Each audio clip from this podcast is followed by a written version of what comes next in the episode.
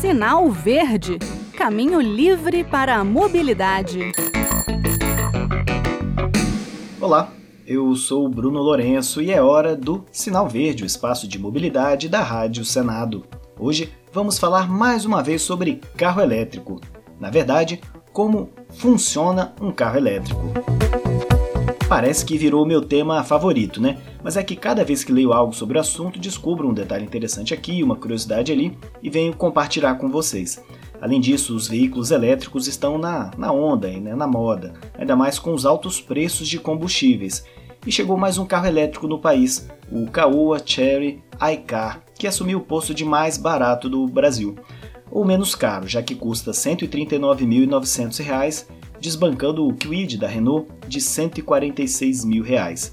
Segundo a ABVE, Associação Brasileira do Veículo Elétrico, a frota de veículos circulando pelo Brasil de veículos eletrificados, incluídos aí os híbridos, de quem já falamos aqui no Sinal Verde, deve superar a marca de 100 mil unidades no começo deste semestre. Mas como é que é esse tal de veículo elétrico? Bem, eu vou utilizar aqui um resumo da plataforma Mobialto de compra e venda de automóveis. O veículo elétrico pode ter um ou mais motores, que dependem da energia armazenada em bancos de baterias, geralmente de íons de lítio, para funcionar.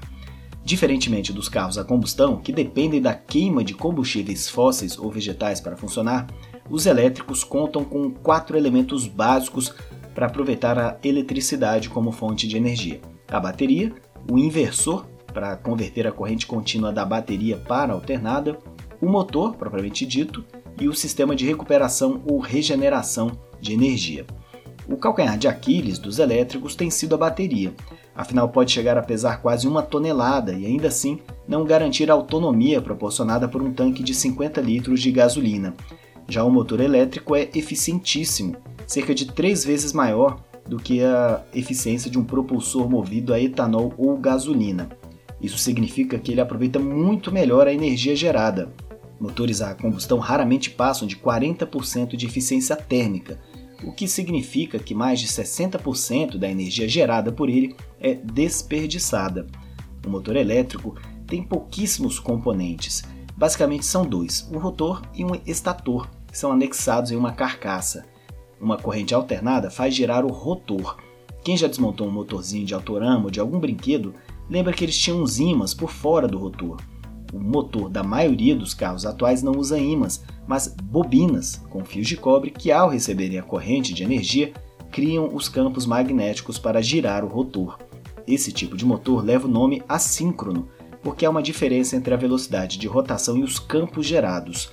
Tal característica compromete a eficiência e um controle mais acurado da aceleração. Para melhorar isso, é melhor utilizar ímãs, como nos motorizinhos de que falei antes dos brinquedos. São os motores de imã permanente ou síncronos.